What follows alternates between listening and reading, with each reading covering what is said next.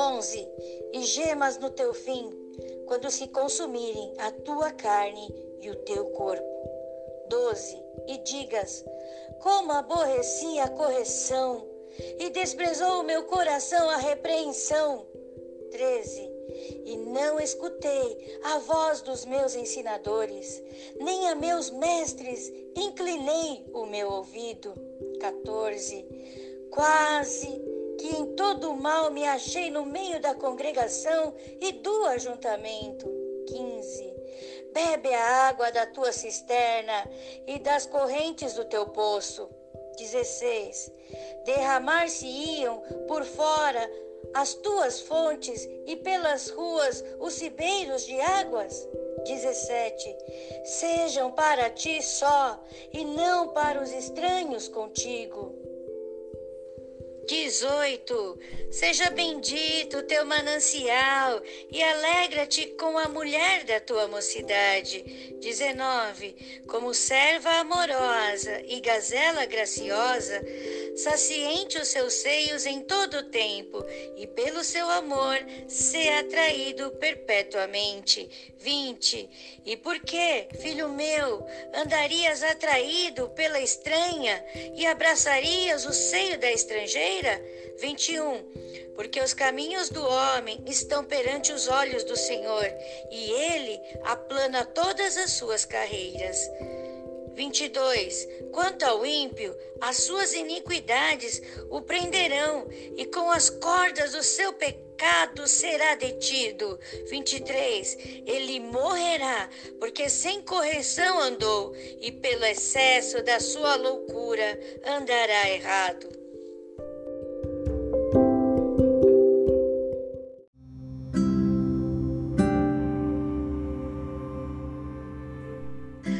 Capítulo 5, nós aprendemos sobre a fidelidade no casamento, a importância de nós não nos deixarmos envolver por palavras dóceis, por palavras doces como mel, que essas palavras nos levarão para o inferno.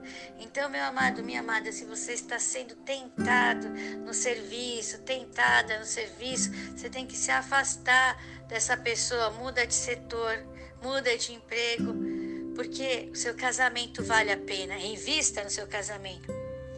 A palavra de Deus diz assim, versículo 15: Bebe a água da tua própria cisterna e das correntes do teu poço.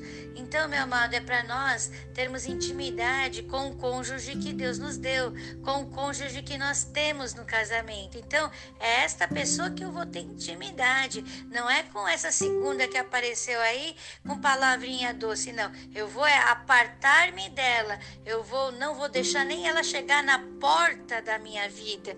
Aí o versículo 18 diz assim: Seja bendito o teu manancial e alegra-te com a mulher da tua mocidade cidade. O que quer dizer isso? Quer dizer que nosso casamento tem que ser abençoado e ele é abençoado. Declare aí: meu casamento é abençoado. Se seu casamento está desafiador, mesmo assim declare com fé acreditando na transformação que Deus está fazendo.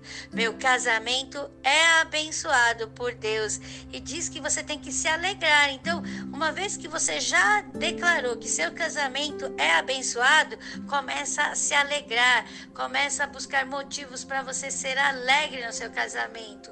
E a palavra de Deus diz aqui, olha, Versículo 19: Como a corça amorosa e gazela graciosa, saciem-te os seus seios em todo o tempo, e pelo seu amor sejam sempre cativados. Que a sua intimidade seja só no seu, com seu cônjuge.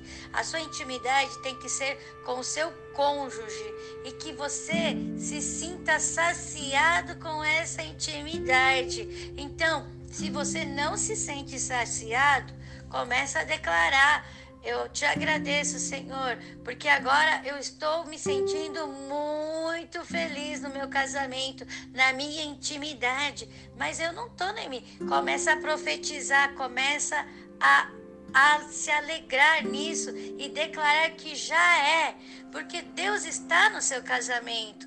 Então acredite nisso. Mas eu quero te dizer, para isso acontecer, tudo depende de quem? Do seu cônjuge? Não em primeiro lugar, depende de você, depende de mim, depende de nós. Quando nós mudamos, tudo ao nosso redor muda. Tudo ao nosso redor muda. Você olha para o seu cônjuge e você fala: Deus está operando milagre. Deus está o transformando. Sabe por quê? Porque Deus te transformou e você tem essa fé e você acredita que Deus abençoa e está transformando o seu casamento. Amém? Glória a Deus. Então, Senhor, nosso Deus, nosso Pai, eu te agradeço desde já pela transformação que está realizando no nosso casamento. Obrigado, Senhor Jesus. Gratidão imensa pelo marido maravilhoso que me deste. Gratidão imensa pela esposa maravilhosa que me deste. Senhor, eu creio na transformação que estás operando também te agradeço pela transformação que está operando em mim mesma, em mim mesmo, Senhor. Gratidão, Pai. Eu te agradeço desde já.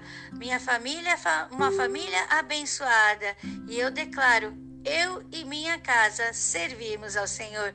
Louvado seja Deus, exaltado seja o Senhor, porque nós somos uma família que faz a diferença aqui na terra, porque vivemos o amor de Deus, a comunhão do Espírito Santo e a graça de Jesus Cristo.